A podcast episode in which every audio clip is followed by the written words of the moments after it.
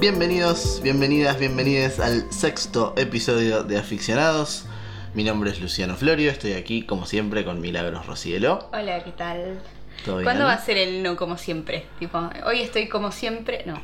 ¿No? Claro, hay un día que quizás alguno de los dos no esté. Bueno, no hay que ese decir más día- como siempre. Y bueno, ese día Como hasta el- ahora. Pero cambiaremos el discurso ese día, va a ser un día muy triste igual. Vamos a hacer un día muy triste. Sí. Pero por ejemplo, ahora estamos planeando hacer un especial. Lo vamos a invitar a Mati a, a hablar. Sí. Ahí eh, vamos a tener que primero sumar un micrófono. Uno más. Uno, mínimo. Para empezar, sí.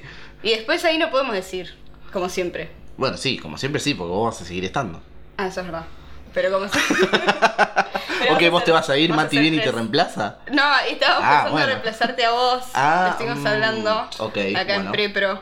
Se puso incómoda la situación. ¿Querés seguirlo vos el podcast? No sé. Y pasa que, ¿sabes qué? Me quedé como del capítulo anterior hubo mucho pleito. En este siento que va a ser todo muy tranqui. Pero al final en el capítulo anterior, donde pensamos que iba a haber quilombo, no hubo quilombo. Y terminó un poco más light la cuestión. Terminó súper. Arrancó. light. Heavy, Sí, terminamos amigades. y después terminamos amigas. bueno, el- en el capítulo de hoy vamos a hablar de un género que es conocido mundialmente como pez fuera del agua. Bueno, igual contá, porque yo, vos me dijiste pues fuera del agua, entendí el concepto, pero yo no conocía el- no lo conocía como género. Sí, básicamente. describirías? A ver, podemos decir que es un género, digamos. Si nos ¿Es ponemos en tradicionalistas. recurso, puede decir? ser, si nos ponemos en tradicionalistas, los géneros son drama, comedia, fantasía, Bueno, pero acá no sé. somos. Eh. No, no- no- no somos tan cerrados. claro, no. La idea del pez fuera del agua es que se puede aplicar a cualquier género. Claro. Cualquier género puede tener. Exacto, sí, puede ser una comedia, puede ser un drama, puede ser Claro, puede Terror. tener una temática así. Midsommar. Ok, Yo lo lograste. iba- ¿Listo? yo- ¿Estás satisfecha? dije- no, porque lo tengo que decir mínimo cuatro veces más. Yo dije cinco. Ok, en el contamos. episodio 45 minutos más o menos, cinco veces está bien. Una vez cada 10 minutos aprox. Perfecto. En 10 perfecto. minutos avísame, señor productor estrella, gracias. Así me hace una seña y yo digo Midsommar, en medio de la nada. Bueno, el género pez fuera del agua, si lo llamamos género, plantea básicamente la idea de poner a un personaje, tradicionalmente el protagonista de la historia, en un contexto que le es ajeno. ¿Sí? Em, Un pez fuera del agua. Un pez fuera del agua.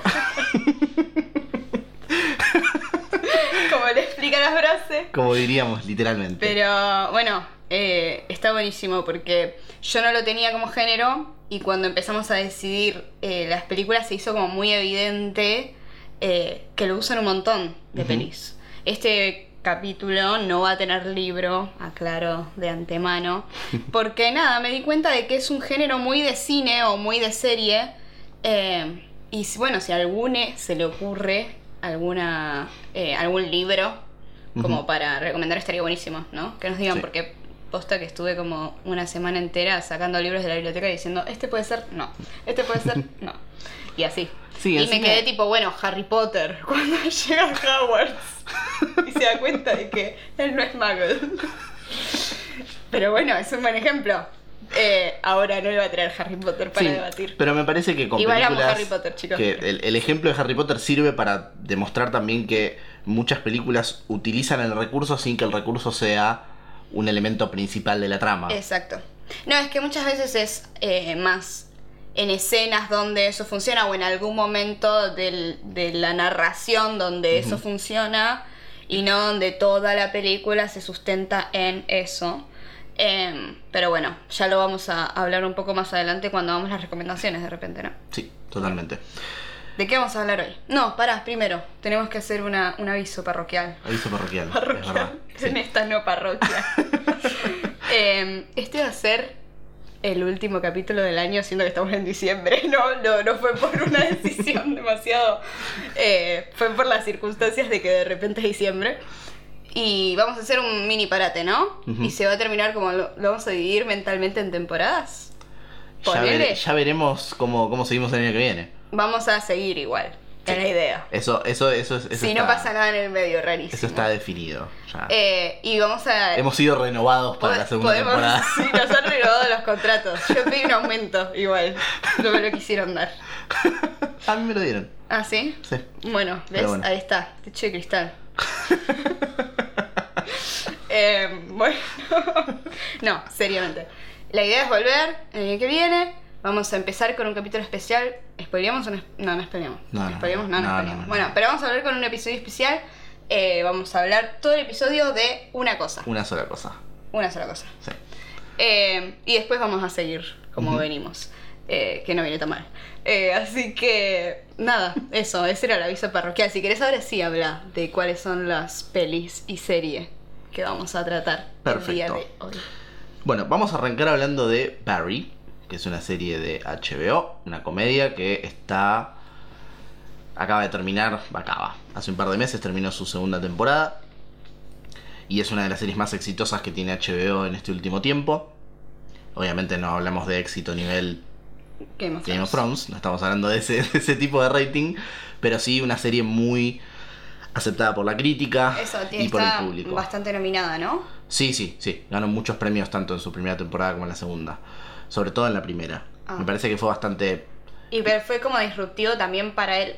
Conta quién es el protagonista. El... Sí, para Bill Hader, que es el, el actor protagonista. Y ya vamos a llegar a eso. Porque él comparte muchas cosas con su. con su personaje principal, Principal. con el personaje de Barry. Pero bueno, vamos ¿Qué a mencionar. y- No. que nosotros sepamos, no. Claro, todavía Pero- no lo dijo. Pero vamos a mencionar también Pero puede que. ser verdad. ¿Podría Él ser? no dijo nada. Podría sí. ser, él no lo aclaró. Lo que vamos a mencionar es que, además, vamos a hablar de las películas Black Clansman de Spike Lee Sí. del año 2018 Ocho. Año pasado. y de la película Pleasantville de Gary Ross del año 98, si no me equivoco. Ay, mira, 10 años de diferencia Sí. justo. Increíble. Barry, la primera temporada es del 2018. Sí. Perfecto. Entonces estamos Sí, con dos del todo con ocho. 2018.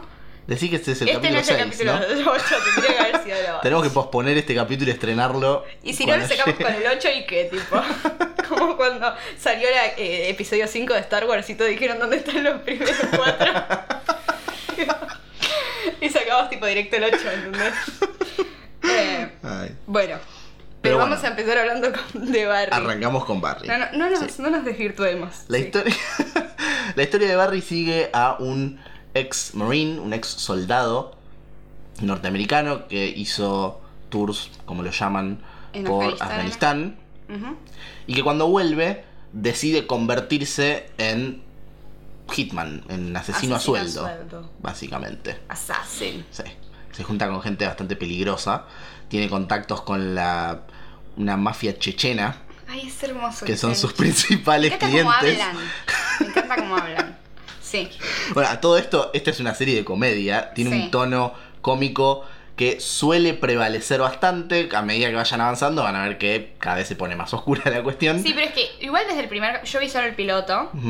Desde el primer capítulo es una comedia que se nota que es oscura. Sí, sí, o sea, totalmente. no es que yo cuando me enteré que iba a salir una serie donde el protagonista iba a ser Bill Hader y tipo, bla, toda la sinopsis, me la imaginé un poco menos oscura. Claro, pero me encanta que sea así oscura totalmente. igual, ¿eh? Pero no me lo esperaba. Y, todavía no mencionamos cuál es el elemento cómico de la historia, porque su personaje, Barry, Claro, hasta ahora va a ser un asesino y nosotros Claro. nos estamos riendo. nos reímos de, de cómo trabaja como asesino mata gente.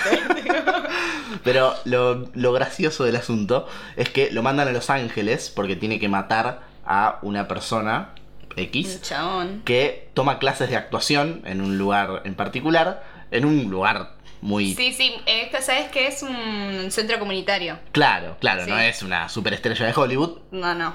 Y lo mandan a matar a esta persona y él entra a esta clase de actuación para seguirlo, para seguir sus pasos y se enamora de la actuación.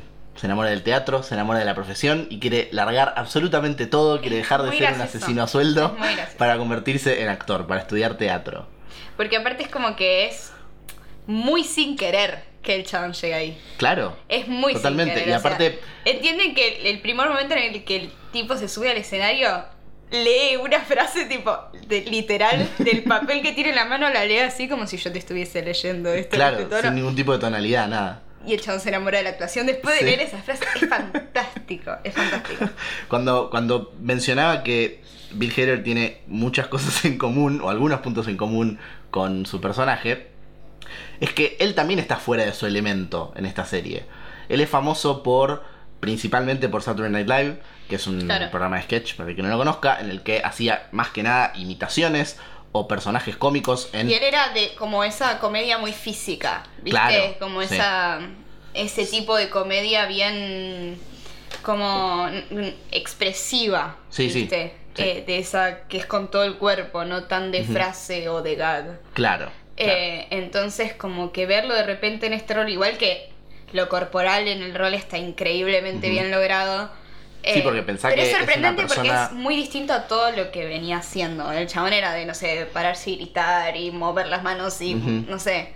Sí, sí, Eh, aparte un excelentísimo imitador, que de hecho llegó de una manera bastante rara a la actuación en general, otra cosa que comparte con, con Barry, porque él viaja a, a Los Ángeles cuando es joven para intentar ser director de cine.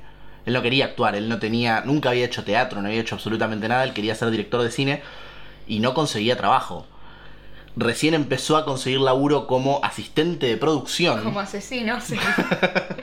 a sueldo. Comenzó- empezó a conseguir trabajo como asistente de, de producción. Y recién ahí medio que se pudo meter dentro del mundo de, del espectáculo. Claro. Y un poco más tarde, por conexiones que hizo, empezó a trabajar en un grupo de improvisación. Claro. Haciendo eso es como muchos cómicos terminan llegando a Saturday Night Live porque... Sí, pero como de casualidad. Claro. Por, por las situaciones Claro, que porque... le trajo la vida. Exactamente, digamos, porque el, el tipo de carrera que él terminó teniendo, Sí. que está medio rompiendo ahora con esta, con Claro, esta serie, Sí, sí. Le era completamente ajeno, no era algo que él planeó toda su vida y algo que esperaba conseguir. No, bueno, pero de repente ahora me contaste vos que eh, los primeros capítulos los dirigió él. Entonces medio como círculo, ¿no? Exactamente, lo que logra él una vez que sale de Saturday Night Live, después de estar, mm, no sé si, siete años u ocho años, una cosa así en la serie, y ser uno de los, Sí, de los actores más populares de la serie. Lo que logra es tener la libertad para elegir lo que quiere hacer. sí. Ok, gracias. Sí. Entonces, lo primero que hace es co-crear, escribir, dirigir y protagonizar esta serie. Que es increíble. Que básicamente es lograr su sueño original, ¿no? El de ponerse detrás de la cámara un poco. Claro. Sí. Sin abandonarlo, que obviamente lo, lo, lo tiene hoy en día en un lugar de privilegio No, bastante aparte le fuerte. debe gustar, digo. Como... Seguro, seguro. Eh, bueno, lo que me gusta mucho de, de lo que vi hasta ahora de esta serie, que igual ya me enganché, la voy a seguir. Pero lo que me gustó mucho es que es como pez fuera del agua en ese subnúcleo de actuación en eh, LA. Pero también es medio, por lo que vi, pez fuera del agua en la sociedad en general, porque el chabón es un asesino, o sea. Sí. Y lo, lo único que ves que hace es tipo, va, hace un laburo, vuelve, juega videojuegos, duerme, Espera que lo llamen. espera que lo vuelvan a llamar, Claro. come algo, pero está como medio aislado de la sociedad, tipo, no ves que hable con nadie más que con su jefe, entre muchas comillas, tipo el Sí, chabón que le que lo maneja, consigue los laburos. Sí, El básicamente manager. es una. El manager. El manager. Es una, es una persona con muchísimos problemas sociales, con Exacto. problemas de conexión. Exacto. Entonces, justamente que se interese por algo tan Personal. comunitario Sí, como, como es el teatro, No, algo y lo que, que mucho de otras personas. No solo que depender, sino que implica como sentirte cómodo en relacionarte con un otro. Claro. Como no es para gente tímida el teatro, para gente... Entonces me parece como, nada, eso es lo que funciona a nivel comedia también, ¿no? Seguro, totalmente. Eh, pero bueno, está bueno porque siento que es a esos dos niveles, digamos, como sí, ok, viene de un mundo rarísimo de... como era mafia chechena. Sí. Eh, y entra como a este submundo actuación. eh, pero él también es medio como pez fuera del agua en el mundo en general. Claro, y a medida que avanza la serie, vamos a ir conociendo detalles de por qué, el porqué de sus problemas sociales. No solo por el trauma De haber de haber estado en, en situaciones de guerra, en situaciones absolutamente hostiles, Sí, pero empezamos a conocer un poco más de su pasado. su pasado personal, cómo, cómo la guerra lo afectó personalmente a él. Y me parece que en esos aspectos o en esos momentos es donde su laburo como actor brilla muchísimo más. Claro. Porque realmente es un actor con Porque muchísimas trae- capacidades. trae cosas de, de, de su aporte personal, de sus vivencias personales, que he hecho eso en el primer capítulo. Ya se nota que el profesor de teatro que es increíble, ese personaje es increíble. Interpretado por Henry Winkler, que para Hollywood es, eh, eh, no sé, el abuelo. El, el abuelo. El abuelo copado que todos quieren Claro. tener. Es una persona muy, muy querida en el ambiente. Y ya se nota que el tipo trata de como eso, de que los actores encuentren en sus experiencias personales o en sus vidas personales como ese empuje que te lleva a vivir la actuación, bla, bla, bla. Igual en este primer capítulo no terminas de descifrar si el chabón es un chanta o posta es un buen profesor o no se termina de entender. Lo cual me parece fantástico. es parte ¿no? de la magia del personaje. Sí, sí, porque mitad decís, "Mm, este es un... Es eso, chanta, o sea, la palabra es chanta. Eh, y después decís, no, bueno, pará, pero funcionó lo que hizo. O tiró esta que, ok, ok, me gustó. Eh, pero bueno, nada. Que de hecho esta serie es muy viendo. importante también para la carrera de Henry Winkler, porque más allá de que sea un actor muy respetado y muy querido y que trabajó muchísimo en la industria, él se hace famoso en la década del 70 mm, o finales de 60, principios del 70, por una serie muy popular que se llamaba Happy Days, en la que interpretaba un personaje que se llamaba Fonzie, y ese personaje fue histórico para la televisión norteamericana. Exactamente. Fue histórico para la Eh, televisión. perdón, hice el gestito, El gestito de Fonzie, sí, con los dos pulgares arriba. y pese a que interpretó ese personaje durante muchas temporadas, Henry Winkler nunca había ganado un Emmy. Claro. Lo habían nominado muchísimas veces por esa serie, por otras cosas que hizo en el medio, pero hasta Barry nunca había ganado un Emmy, que es como el Oscar, ¿no? Para la televisión es el premio más importante Claro. que podés ganar. Sí. Y ganó su primer Emmy gracias a la primera temporada de Barry, donde Oh, claramente está impresionantemente bien. Eh, ¿Qué te iba a decir? No, a mí me gustó eh, mucho también. ¿Puedo spoilear como la última parte del primer capítulo? Es el primer capítulo. Es el primer capítulo. Ok. Yo creo que podemos. Me gusta mucho porque, bueno, al final del primer capítulo, eh, cuando Barry decide como, ok, tipo, sí, quiero actuar, eh, va y se acerca al profesor eh, y le termina contando como toda la historia de su vida prácticamente. Le dice, no, bueno, yo soy un asesino y no encuentro consuelo y tipo, no me puedo dormir a la noche. Con un discurso hiper Sí, sí, dramático. no, tipo un monólogo muy- de, de- Increíble, o sea, hermoso. Y el chabón se queda así mirándolo y le dice... ¿De dónde salió ese monólogo? Claro, ¿de Muy dónde lo bueno, sacaste? bueno, Está muy volvé, bueno. volvé. Volvé que lo vamos a trabajar. Mañana venía a clase a las 2, no le creyó nada creyó porque... nada. eh, y me parece que eso, no sé si seguirá la serie jugando con eso, pero me gusta mucho esta cosa de... Es tan increíble que obvio que nadie te va a creer que vengas y digas soy un asesino Claro. sueldo que vine a matar a tal y al final me enamoré del teatro. Entonces como... Nada, me parece eh, que eso funciona muy bien. Sí, e incluso eh, eh, dentro de esta, de esta cuestión de la incredulidad de la historia y demás, y volviendo un poco a la idea de que Bill Hader también está un poco fuera, es un pez fuera del agua dentro de, Sí. de, de este tipo de, de proyecto, cuando él estaba ideando, craneando con Alec Berg, que es el eh, coproductor de la serie, que es un tipo con una experiencia larguísima en HBO, trabajó en muchísimas comedias le dijo, le, le plantea por primera vez la idea a Bill Hader, ¿no? Un asesino a sueldo, bla, bla, bla. ¿Cómo Y, se le ocurrió? y Alec Berg, Alec Berg le dice, no me gusta la idea del asesino a sueldo, siempre es de la misma manera, no, no podés ser, no, no hay imaginación para protagonizar, para, para inventar una serie alrededor de un asesino a sueldo. Claro. Y él le dice, no, no, no, pero lo voy a interpretar yo. Y Alec Berg dice, ah, ok, entonces sí. Hermoso. ¿No? Ahí está dentro un poco la idea de que es Pero tan ridículo. Sí, es sí. tan ridículo verlo Es a él. Vos lo ves a él y me encanta. Ah, otra. oh, hay un detalle hermoso que me encantó. que cuando él dice él se llama Barry, ¿cuánto? No sé cuál es el apellido. Barry. Ah, ¿sabes que no me acuerdo en el primer capítulo? Bueno, por eso. Porque. Pará, cuento. Un apellido como si González, ¿sabes? Porque no es, no es latino. Pero bueno, era un apellido muy común, ponele. sí. Eh, entonces cuando se, se va a esta clase medio sin querer y se junta a hablar con sus compañeros de, de- de teatro, le dicen, no, bueno, porque vos lo que tenés que hacer es cambiarte el nombre, porque ese nombre no es muy común, tipo, podría ser como un contador. Claro.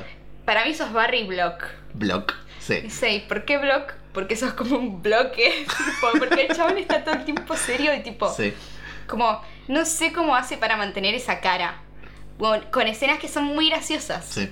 Y el chabón está tipo serio y como inexpresivo y erático, increíble. Entonces me parece fantástico que se llame Barry Block. Eh, Creo que el, el apellido es, es un- Bergman. Sí, como un. Me parece que es Barry eso. Bergman. Sí. Y, Eh. se, y se pone como apellido artístico Barry Block. Barry Block me Sí. encanta. Pero. eh, nada, me parece como ese un detalle muy lindo de, de cómo se va construyendo este personaje que de vuelta es como todo lo contrario a lo que lo venimos viendo hacer a, a Bill Hader. Sí. Y por eso creo que funciona también tanto como Bergman, sí. Bergman, ¿no? Acá Sí. lo estaba volviendo, sí.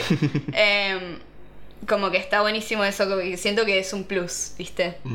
Como verlo a él interpretar ese personaje. Sí, otro detalle bastante curioso y tal vez inusual dentro de este género es que Barry es un pez fuera del agua por elección, de alguna manera. Claro.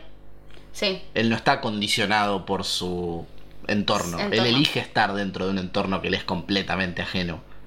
sí. Bueno, este es el caso también de Black Landsman. Ujú. Black ¿Pasamos? de Black ¿Pasamos? Pasamos a Black ¿O Clansman. te quedó algo de No, no, no, pasamos, pasamos. Muy, muy bien.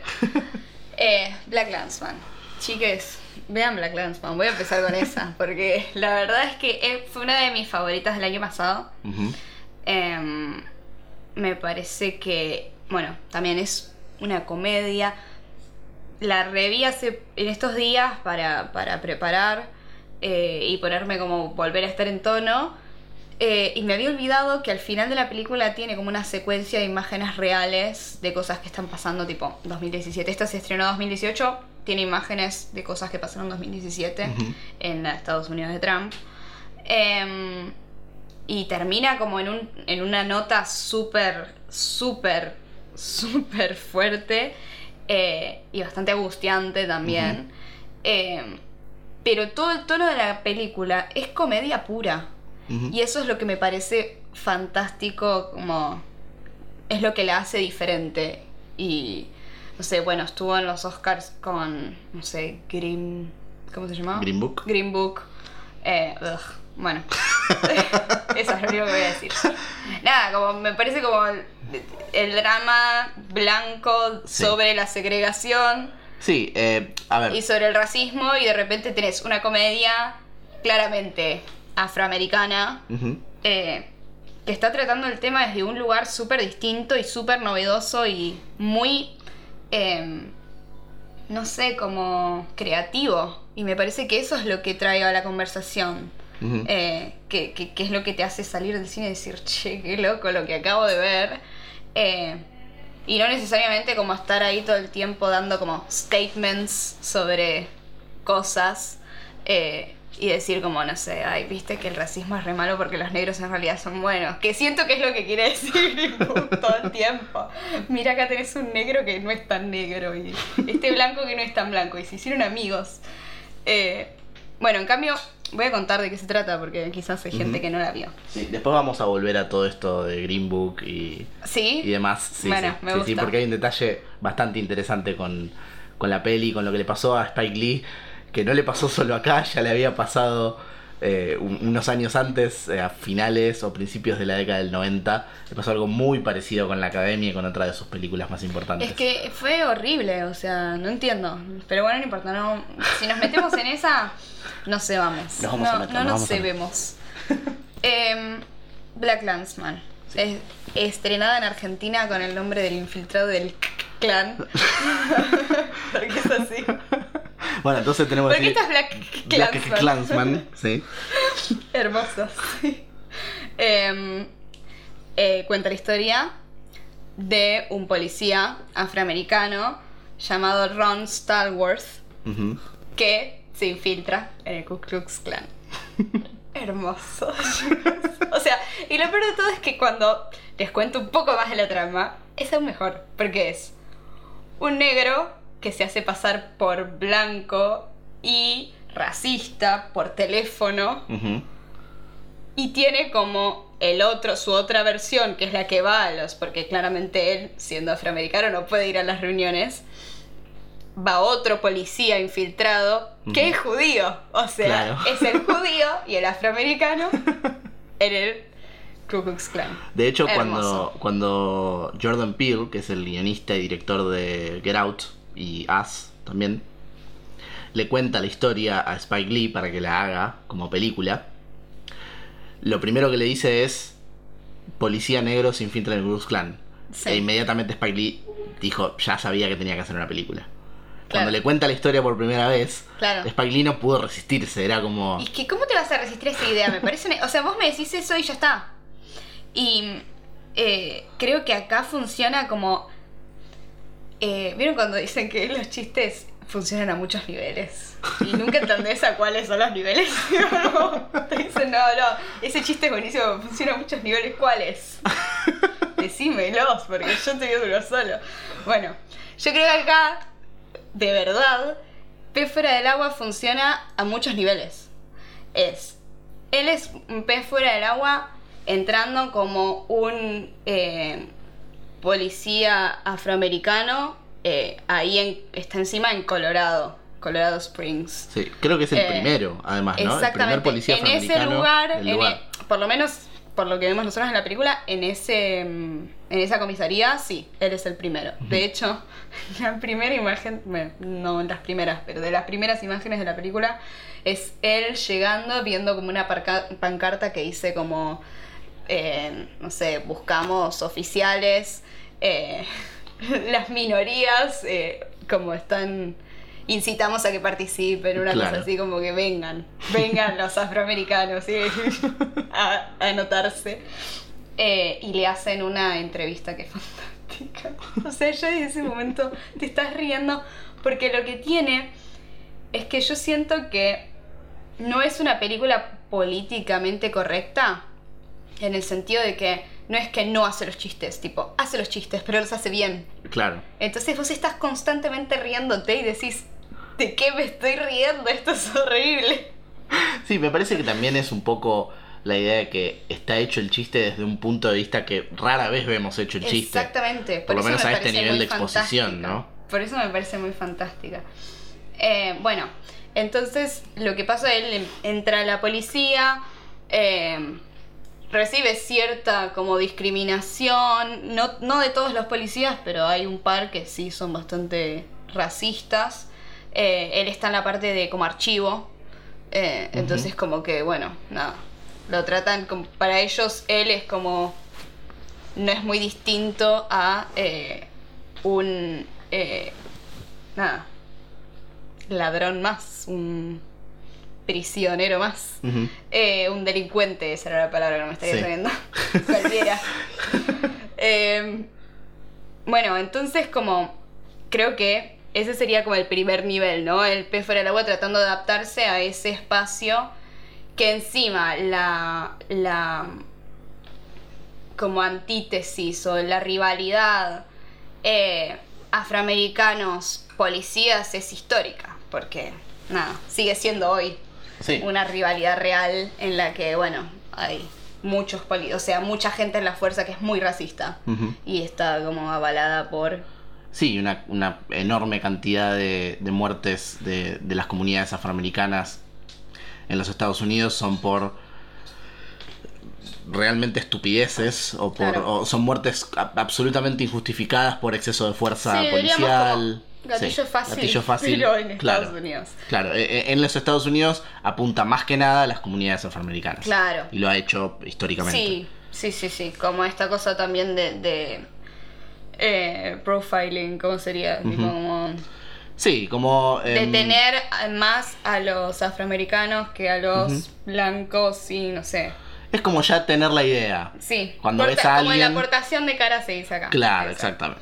Entonces, bueno, eso, por eso creo que también está, es una peli que está situada en los 70, pero es súper actual. Sí. Y eso es algo que logró Spike Lee de una manera maravillosa de... Por eso Todo el tiempo hay un montón de chistes sobre Trump directo, o Sí, sea, sí, sí, directo. sí. Por eso funcionan las escenas finales, Sí, sí. que son sí, completamente sí. actuales, pero hablan de lo mismo, Sí, básicamente. exactamente lo mismo. Él también es un pez fuera del agua en sus relaciones personales. Hay una chica que le gusta, que es activista. Bueno, i- iba a llegar a eso, pero por otro lado iba a llegar. A ¿Por ver. qué?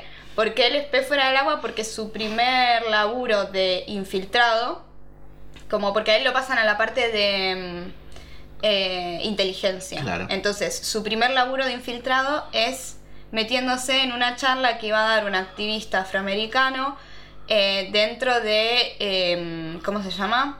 Un grupo, un círculo de estudiantes de una de las universidades, un círculo de estudiantes afroamericanos. Es Malcolm X el que da la charla, ¿no? No. ¿No es Malcolm X? es uno que se llama, no sé si existe. no- me, Ah, mira. me estás matando, eh, no tengo tanta Me tiré, me tiré de referencia de... No, era un activista, no me acuerdo cómo se llamaba, porque se había cambiado el nombre por un nombre medio africano Mm. para sus raíces. y Claro. Toda esa historia. Bueno, un- un la verdad punto- es que no sé si existió de verdad. Un punto de contacto interesante es que Spike Lee dirigió una película sobre Malcolm X que se llama Michael- Malcolm Sí. X, protagonizada por Denzel Washington. Y el actor protagonista de Black Clansman es el hijo de Denzel Washington, ¡Ay, es verdad! Hermoso. John David Washington. Es verdad. Muy buena actuación también, muy buen trabajo. Sí, me encantó. Sí. Me encantó. Sí, sí.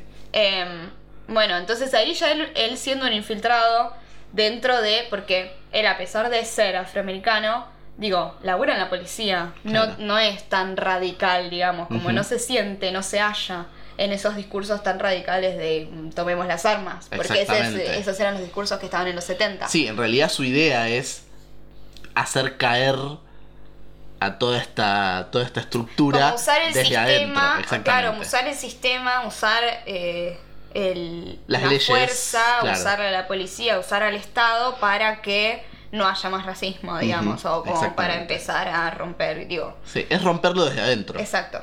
Entonces, bueno, creo que ahí ese sería como el segundo nivel en el que él es un pez fuera del agua. Ujú. Y el tercer nivel sería eh, infiltrado en el, en el clan, Claro. digamos directamente. ¿Cómo llega él a ser un infiltrado? Estaba leyendo, me encanta cómo llega a este laburo. Estaba leyendo un diario y de repente aparece en la parte de clasificados como, bueno, eh, Ku Klux Klan eh, en Colorado y un número de teléfono. Entonces agarra, llama, dice su nombre real, pone voz como de blanco. Voz de blanco sería como, bueno, no sé, pronuncia todo de una forma un poco más. Que igual no, no- el personaje no habla tan. eh, como esta cosa medio caricaturesca del cómo hablan los afroamericanos, esta cosa Ujú. del lenguaje gueto. Sí, de hecho, un detalle bastante particular es que en la historia real, en, en lo que ocurrió realmente, Sí. el personaje que está interpretando Washington en la película comentó que él nunca cambió su voz Claro. en sus llamados. Claro. Nunca hizo absolutamente nada distinto. Claro, bueno, acá la imposta un poquito, ¿viste? Claro, claro. Como que, no sé, la, la modifica, igual es mínimo. Sí, son más que nada pronunciaciones de algunas Eso, palabras sí, o algunas sí, letras sí. en particular, como la H, marcar mucho la H. sí. Em, y bueno, y agarra el teléfono, llama, dice, no, sí, porque odio a los negros. tipo, son asco, son una mierda. Eh, esto fuera en contexto muy feo, ¿no? Y, to- Em, y todos, su- y todos sus compañeros, que son blancos, mirándolo como, ¿qué, ¿Qué le pasa a este señor? y dice, bueno, no, y yo me quiero unir al clan. Bueno, bueno, te vamos a volver a llamar. Listo, te dejo mi número. Bye. Corta. Y así empieza. Y le deja el número de la, De la comisaría. de la comisaría, O sea, sí, su sí. número de- de su Es escritorio. fantástico, es fantástico. Eh, y ahí tiene que convencer a su jefe para infiltrarse en el clan. Claro. Para eso necesita su contraparte blanca, Ujú. digamos, para que pueda ir él a las reuniones. Y Que es como dijiste entra- antes resulta ser judío. que resultó ser judío, que nos enteramos como medio tarde encima, ese es fantástico que nos enteremos como más, che, sacate la estrella de David, ¿qué, vos sos judío? Y no sé, ¿qué decís? Si tengo la estrella de David colgada al cuello. Em, pero, bueno, este otro policía llamado Flip, eh, Adam Driver, señor de los señores.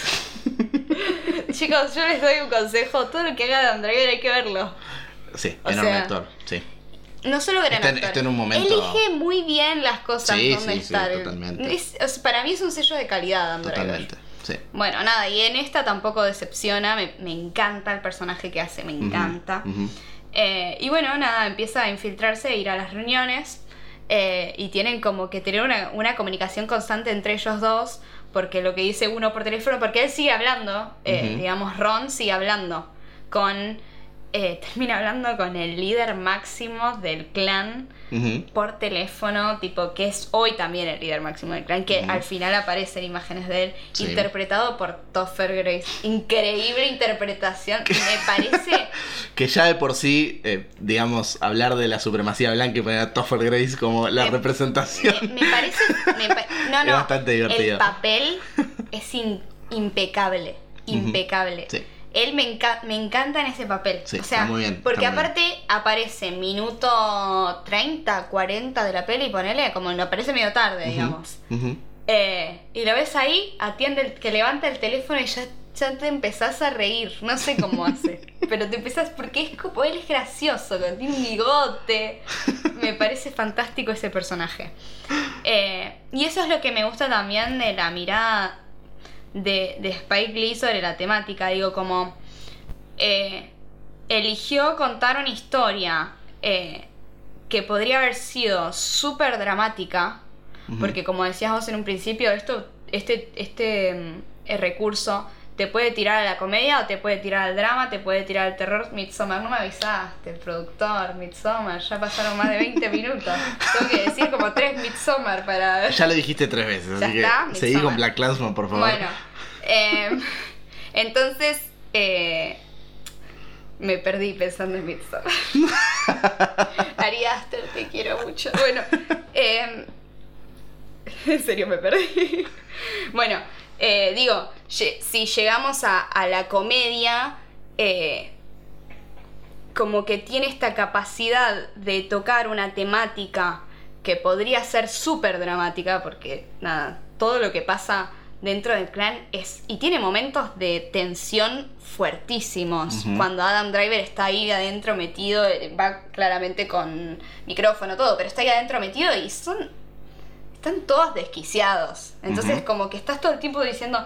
¿Qué va a pasar? ¿Qué no va a pasar? ¿Qué va a pasar? ¿Qué no va a pasar? Y es, son momentos de clara tensión, pero como a nivel general sigue siendo una comedia. Y eso me parece como hermoso la, la forma en la que eligió tratar el tema, eh, porque siento que genera mucho más, eh, no sé, como un acercamiento mucho más crítico, digamos, que si hubiese sido, no sé, como un dramón. Porque ahí hubiese terminado todo en, uy, sí, es verdad, mira lo que hacían en el clan. Y acá es tipo, no, el líder del clan es Topher Grace. Que tipo, te cagas de... Porque decís, es un ridículo. Sí. Porque creo que la imagen que quería dar Spike Lee es, son unos ridículos. Sí, sí. Con un la montón gran mayoría de de los poder. personajes están Pero bastante son unos ridículos. Hay uno de los que están en el clan, que están en la primera reunión, que es un chabón que está ebrio y tipo.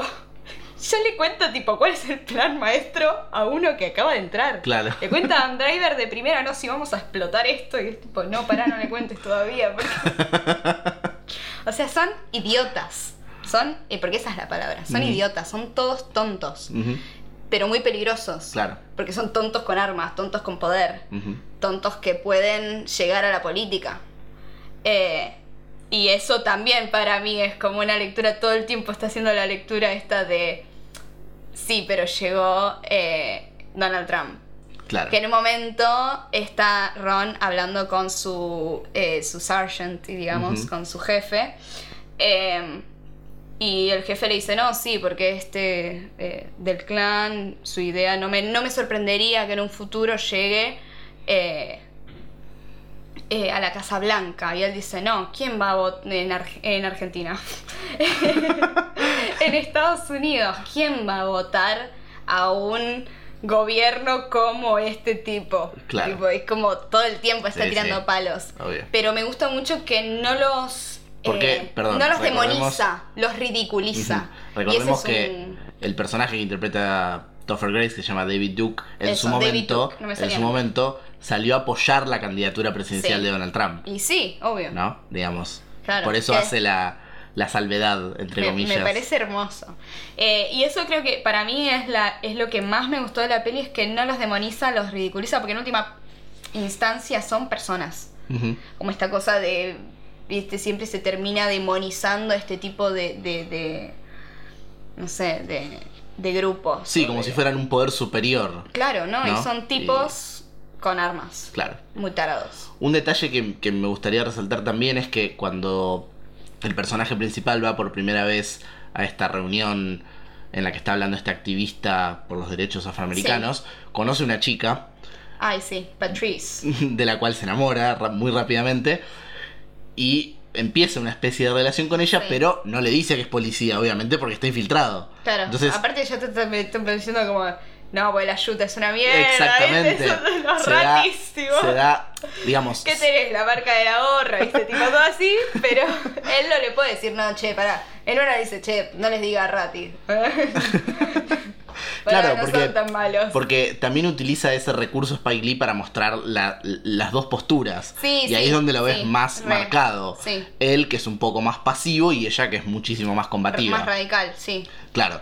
Y paréntesis a una escena en particular, que es cuando ellos dos van a bailar.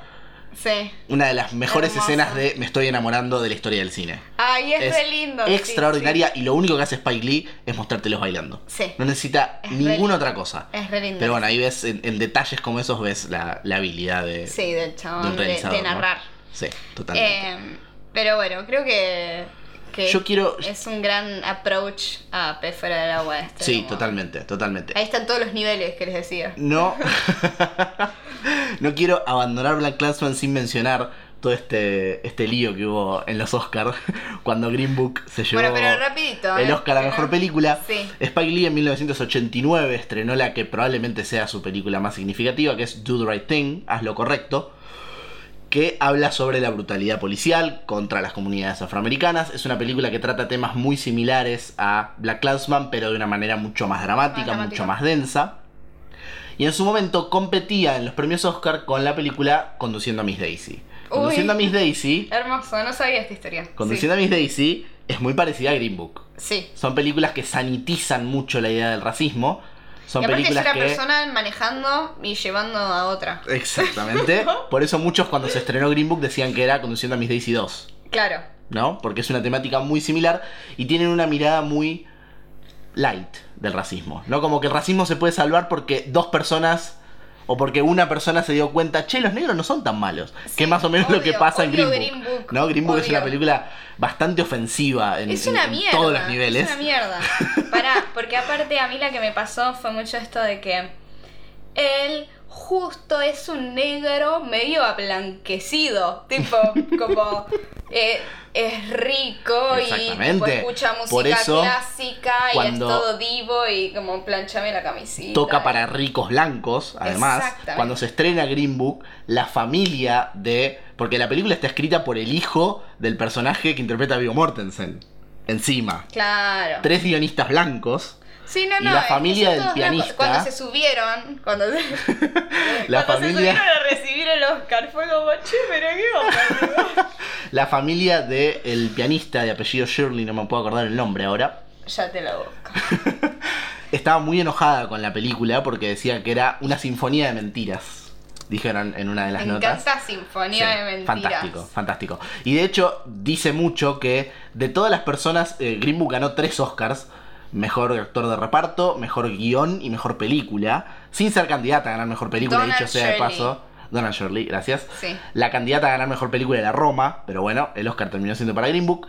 Y A mí me hubiese gustado que la ganara Black Clansman. Si, si la querían dar a negro, ¿ustedes se la Black Clansman o no? tenías muchas opciones de películas sobre la, Sí, la condición afroamericana Sí, sí. que eran muy Y, superiores. y eligió la peor. Eligieron la peor. Sí. Eligieron la película con la que el se blanco está bien. más cómodo. Ellos- con la que ellos se sentían bien. Exactamente. Sí, sí, sí, es que estoy es la acuerdo. película, por eso la llaman White Savior Movies. Son películas Sí. en las que el blanco salva. Y porque el blanco, y que, bueno, y a eso venía, como que el negro no es tan negro y el blanco tampoco es tan blanco, porque es italiano, tipo, como que tiene esta cosa de que él es como, de hecho, él sería como el afroamericano si lo ponemos a pensar desde el punto de vista de los estereotipos que tiene Claro. el racismo de lo que es ser afroamericano, que es como más bruto y más salvaje y menos Claro. educado y más y come pollo frito con la mano y el otro Ujú. con tipo estaba Marshall Ali tipo comiendo pollo con cuchillo y tenedor limpiándose con una servilletita de seda entonces están como juega mucho con esto de la inversión de los estereotipos, ¿no es Claro. cierto? Entonces, por eso gusta. Claro. Y de las, de las tres Oscar que ganó la película, Mahershala Ali, que es negro, interpreta a Donald Shirley, gana como mejor actor de reparto por su interpretación y es la única persona que menciona a Shirley en su discurso. Los guionistas y los productores de la película no lo mencionan cuando aceptan el Oscar. ¿Y mencionan, importa, viste? pero sí mencionan a la familia del conductor, porque su hijo escribe la película. Entonces, hay toda una cuestión tremenda, por eso cuando se anuncia que Green Book ganó, en el momento que lo anuncian, hay una foto muy, muy impresionante de lo que era, digamos, la platea de los Oscar. Y hay tres personas que están mirando para atrás con una cara de que acaba de pasar. Una es Spike Lee que se fue, de hecho, se levantó de su asiento y se quiso ir, pero estaba la puerta cerrada y tuvo que volver. Yo me hubiese ido. Yo, yo que Spike Lee, Sí. tipo, Sí, sí. yo puedo gritar. Tipo, Otra de las personas que miraba para atrás con cara rara fue Chadwick Boseman, que es el protagonista de Black Panther. ¿No? Como que la comunidad eh, afroamericana de, de Ah, Hollywood. es verdad, porque que está Black Panther Sí, también. la Mirá, comunidad- hasta, hasta Black Yo Panther hubiera hubiese sido entendido más que gane Black Panther. Obviamente no a nivel, no por su nivel cinematográfico, pero si vamos a celebrar la cultura afroamericana, hubiera entendido mucho más la victoria de Black Panther, que claramente estuvo nominada por eso. Porque Claro, es una celebración de la cultura afroamericana. Sí, obvio. ¿No? Sí. Entonces, fue una selección bastante rara y se remonta a 1989, porque en 1989, Do the Right Thing de Spike Lee pierde el Oscar a manos de Conduciendo a Miss Daisy, que gana mejor película. Entonces, La misma película dos veces, incluso en el 89 fue un...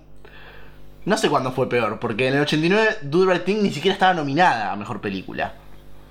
No sé, fue tal el las rechazo- dos- Las dos, son malas. Hay que, ver- hay que ver porque, porque en ese caso acá- había estado Igual yo creo que acá es peor porque venimos de esta cosa de tiene que Sí. haber más mujeres y más Sí, mal sí, llamadas minorías, porque no son minorías. Hoy en día, hoy en día la representación... Entonces es peor porque, bueno, está esta cosa de.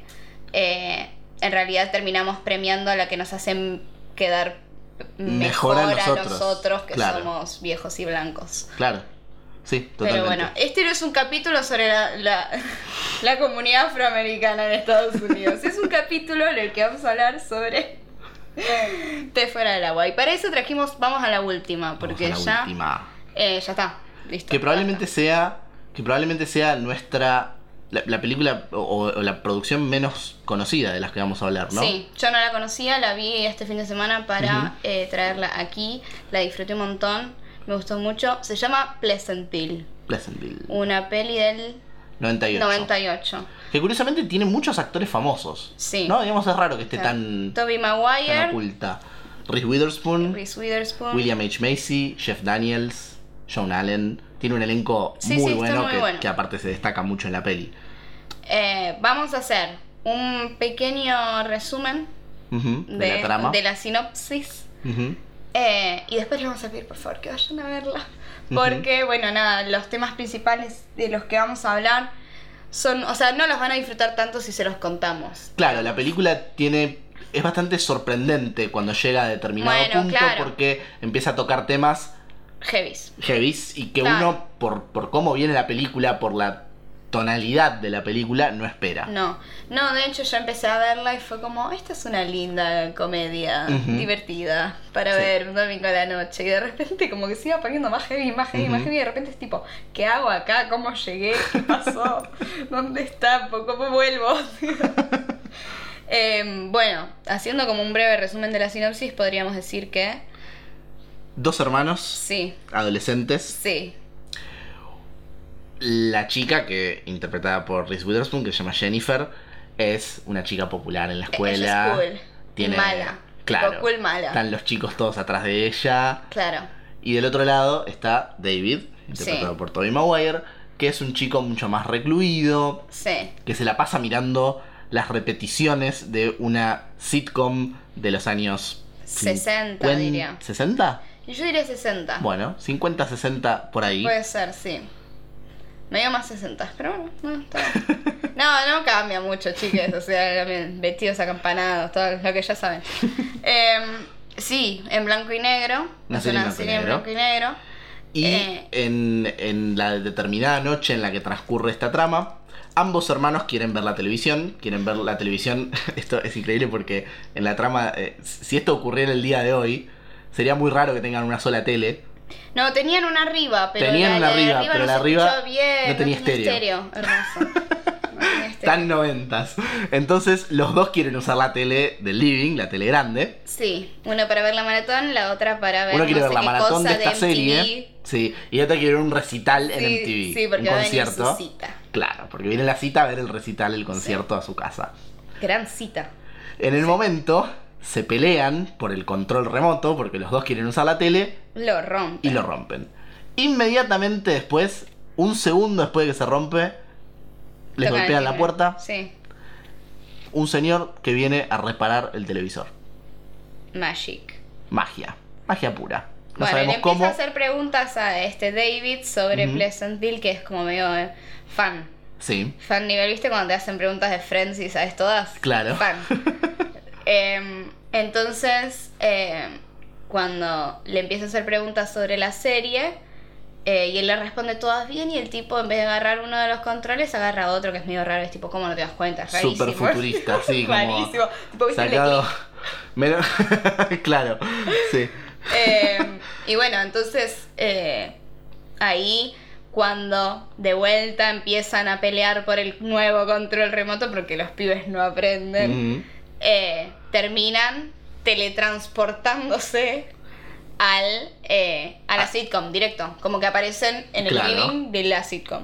La sitcom es una. está protagonizada, entre comillas, por cuatro personajes que son el padre, la madre y los dos chicos. Claro, la familia feliz, sí. Exactamente. Entonces, al ser teletransportados ellos dentro de la serie, en blanco y negro, asumen los roles de la De hija la y el y hijo. de la familia. Párrafo aparte para el personaje que les viene a reparar el televisor, que tiene mucho que ver con esta, esta cuestión fantástica de Sí. su teletransportación. Está interpretado por Don Knotts, que es una de las glorias de la sitcom de esa época en Ah, los no Estados sabía Unidos. Claro, se hizo muy famoso por el show de Andy Griffith, que era una sitcom muy, muy, muy famosa. Y ganó mil millones de premios por hacer eh, el personaje que hacía en esa serie. Y bueno, es, es un detalle bastante interesante que esté justamente haciendo ese personaje. Eh, y bueno, ahora ya nos metemos en el spoiler. No, podemos un, Vamos un hablar un ratito poquito más. más. Bueno, hablando un ratito más, entonces. Lo que ocurre dentro de esta historia es que Jennifer, que no quiere en absoluto estar ahí adentro, o- ninguno de los dos quiere estar ahí adentro, pero Al otro le copa un poco más. Claro, David está como- un poco- Está viendo su serie, es como que de repente te, te, te teletransporten a tu serie favorita. Un Claro. toque vas. Y encima Guau. asumís el rol de uno de los personajes, ni Claro. siquiera es que sos un, que sos Claro, un un tercero. extra. Claro. Del, del claro. que está en el foto tomando café sin hablar.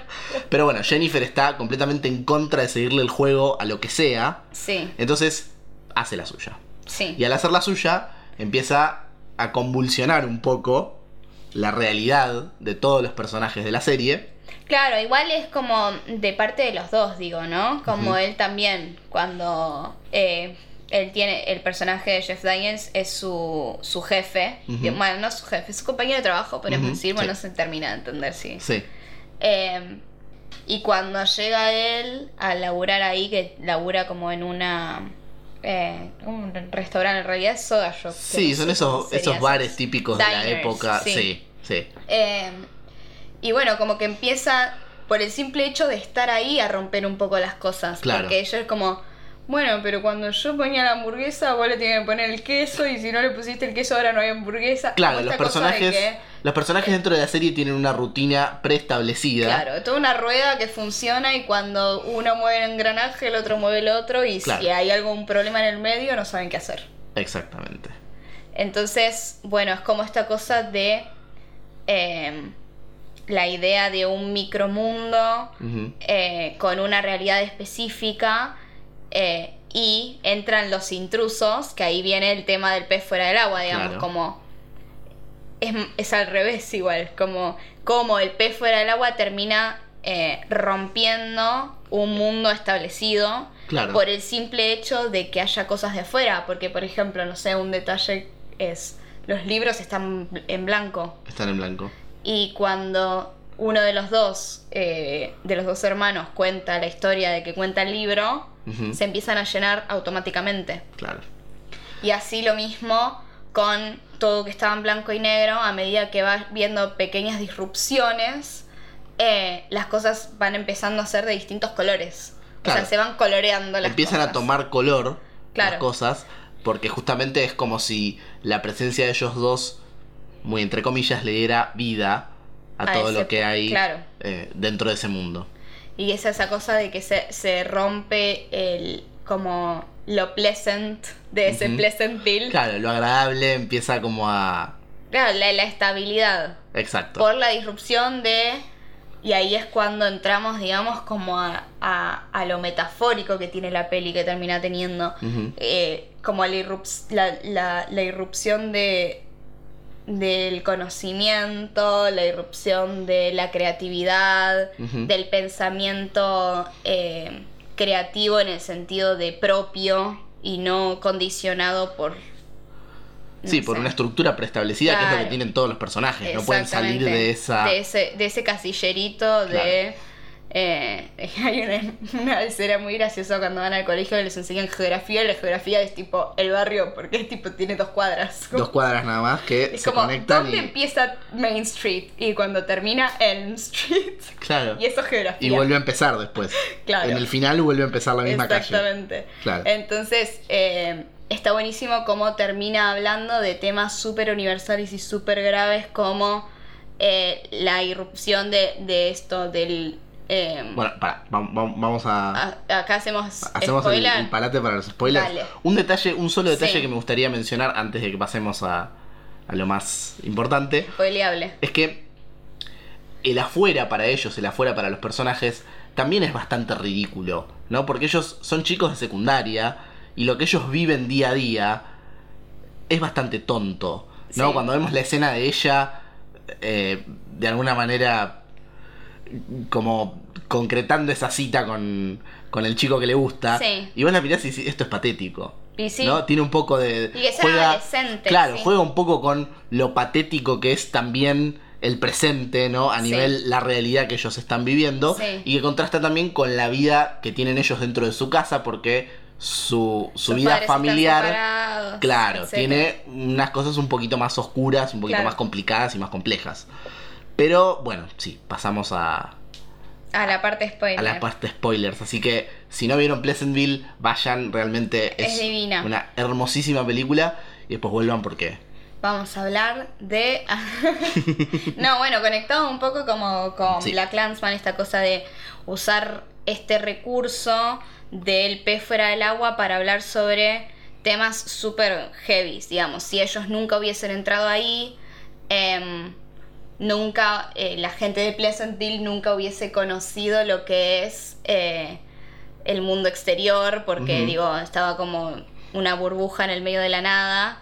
Eh, ellos nunca hubiesen conocido, el, no sé, Sí, libros, literatura universal, digamos. hay una revolución sexual muy importante también para los jóvenes Y para los también para los adultos.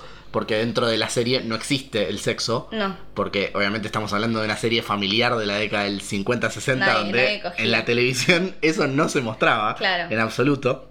Entonces, volviendo un poco a lo de los libros, sí. los jóvenes empiezan a leer. Claro, Porque como justamente de hecho, el, el mayor, como el, El alcalde. el alcalde de la ciudad, se horroriza porque, uno, van mucho a Lover's Lane, que ese tipo se sabe que es como que van ahí a coger.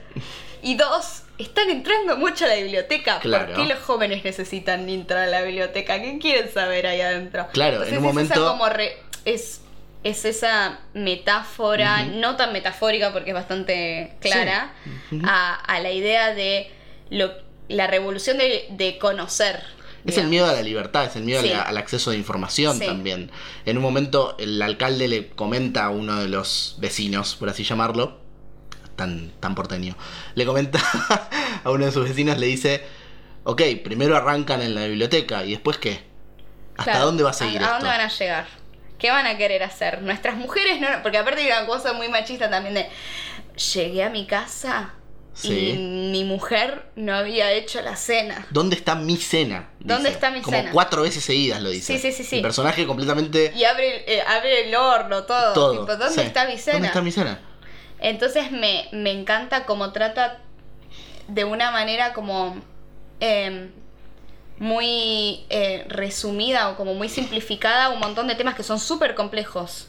Eh, Y lo hace todo a través de este recurso del blanco y negro y el color. Claro, porque a medida que los personajes van tomando color también, porque ellos, muchos de los personajes, con el paso del tiempo y con vivir nuevas experiencias y con saber nuevas cosas, dejan de estar en blanco y negro. Sí, Entonces, hay una frase bastante fuerte que dice el alcalde en un momento, que es que nuestro pueblo era completamente agradable y ahora hay cosas que no son agradables. Entonces, lo más lógico es separar lo agradable de lo desagradable.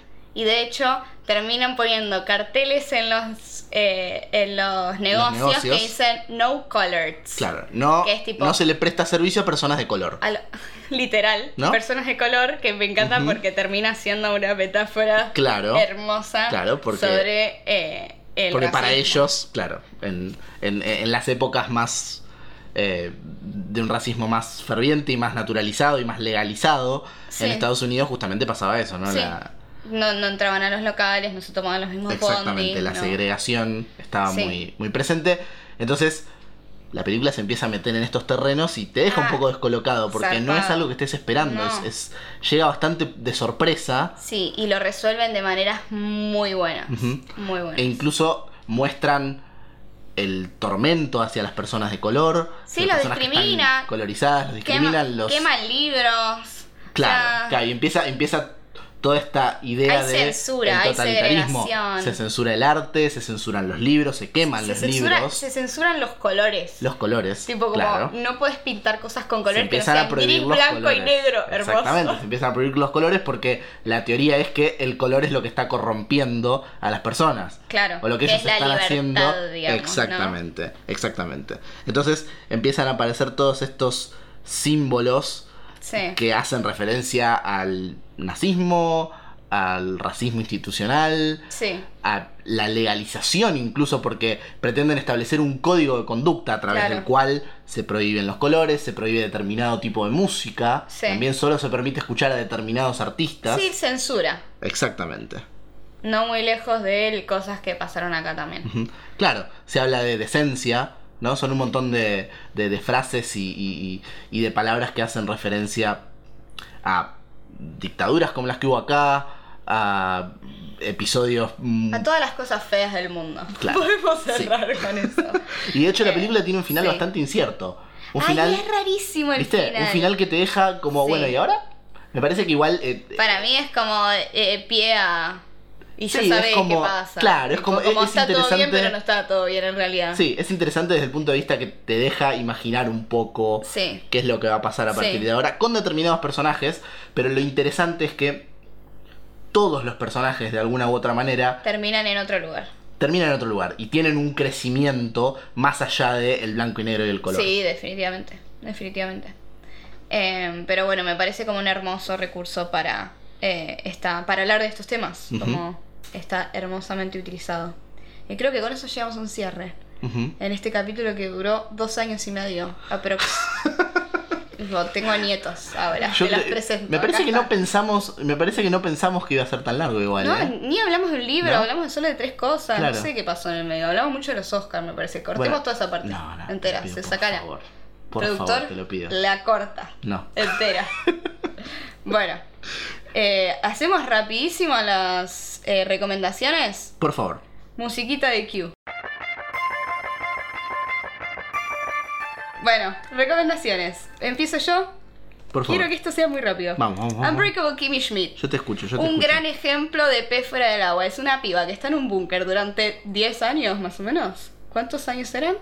Uf, La me meten ahí a los son- 16 y tiene como 30 cuando sale, así que mucho más, sí, sí. 15, ponele. Sí, sí, sí, sí. 15 años adentro de un búnker porque los convenció John Hamm de que era el fin del mundo. Y cuando logran salir, de repente el mundo es otra cosa, ¿no? Sí, y ella totalmente. sigue siendo como medio niña, medio de los 90, medio de todo. Otra comedia. Excelente serie de comedia de Tina Fey. A quienes les guste 30 Rock, a quienes les guste Mean Girls, todo lo que hizo Tina Fey Muy divertida. por el camino les va a gustar esto porque es John realmente Hamm. buenísima. Sí, ¿vas Y John vos? Hamm. no, sí, sí. Bueno, sigo. Legalmente rubia. Yo tenía que hablar de legalmente rubia, chicas. O sea, amo legalmente rubia. ¿Para qué De vuelta volvemos a. Reese Eh, Witherspoon, sí. hermosa ella. Bueno, nada, me parece como de vuelta. Mucha comedia tra- trajimos. Bueno, ¿Viste? eh, volvemos a ella entrando como la idea de. Como en este caso, el pez fuera del el agua sirve para romper estereotipos, ¿no? Como la rubia tarada, plástica, eh, que solo le importa millonaria también, ¿no? De hecho, se va a estudiar leyes y entra a Harvard. Y cómo vive en ese punto de abogados que se visten de trajecito, ¿viste? Eh, y me parece fantástico como que creo que el recurso principal de la peli es el contraste entre ella y el resto del mundo. Y Sí. cómo les termina cerrando el orto. De De, hecho, una manera tiene- así muy poética. Si bien la, la película es casi puramente cómica, Sí. tiene algún momento de. Epa. Sí. Tocaron algo que no A mí- necesariamente. A mí, me encanta esa peli. Sí. Me encanta. Y está por tener una secuela. Sí, lo sé. Sí. Bueno, eso no, no necesariamente termina saliendo bien No- siempre, no pero sé, bueno. No sé qué sentir. bueno, ahora sí, yo no tengo más para recomendar el día de hoy. Ah, sí, Midsommar. Midsommar, la vas a. Ay, creo- me había la quinta, ¿eh? Creo que es la quinta, ¿eh? No sé, no importa. Sí, Midsommar. sí, Grupo de amigues. Eh, segunda peli de Ari Aster. Si no vieron la primera, no tiene nada que ver con Pez fuera del agua, pero vayan a ver la Hereditary o El legado del diablo. Eh, Midsommar es una peli que salió este año. Divina, hermosa, increíble, aterradora. No sé si aterradora, pero perturbadora. Un grupo de pibes se va, invitado por un compañero de intercambio de Suecia, a una comunidad sueca a festejar Midsommar. Midsommar es un festival que se hace eh, en algunas comunidades suecas en esta semana que tienen ellos en es como es el solsticio de verano donde porque está muy al norte no se pone el sol. Entonces van a festejar eso y empiezan a ver unos rituales muy maravillosos. Entonces, cuando digo maravillosos es horrible. Miedito, ¿no? No, no te da miedo. Yo ya te dije que vayas a verla. Pero bueno, eh, ¿por qué pez fuera del agua? Porque es un grupo de pibes que se mete directo, tipo como en un culto. Más pez fuera del agua que eso, no hay. Bueno, yo quiero cerrar muy brevemente con una película que muy probablemente no conozcan, que se llama Being There, o Desde el Jardín, como se conoció en la Argentina y en Latinoamérica en general. Una película de Hal Ashby que también es probable que no lo conozcan, pero es el padre artístico, por así llamarlo, de Wes Anderson. Así que si les gusta Wes Anderson, vayan a ver las pelis de Hal Ashby. La sinopsis de la película lo, lo, lo describe como de mentalidad simple. Entiendan por ello lo que quieran. que trabaja con un señor muy adinerado y le cuida el jardín. ¿No?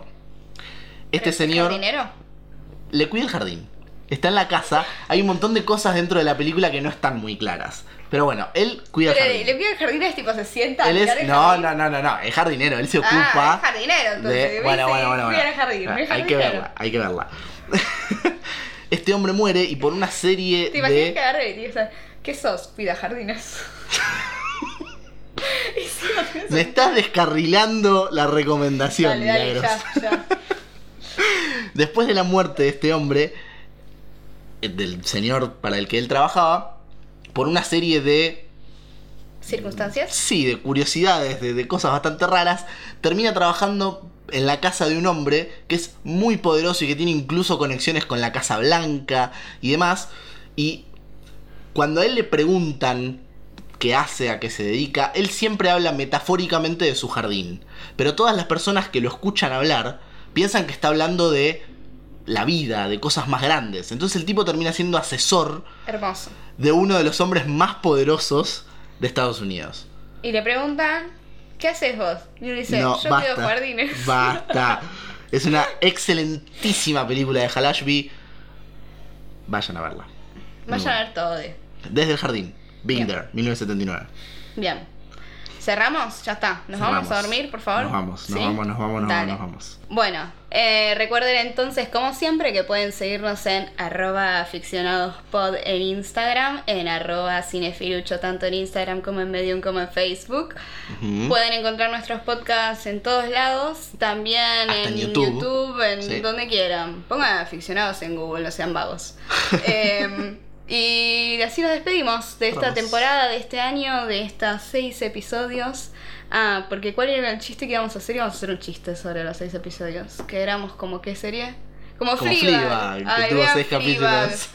Vean Fleabag. Bueno, nos, vamos a buscar un tema para traer Fleabag, ¿no? Sí. Sí, totalmente. Sí, Alguna bueno. excusa vamos a tener. Agradecemos a nuestro productor estrella que está re cansado, se quiere ir a dormir, eh, Mati Macri. Mi nombre es Luciano Florio. El mío es Milena Rocielo y nos vemos en el que viene. Nos vemos. Adiós.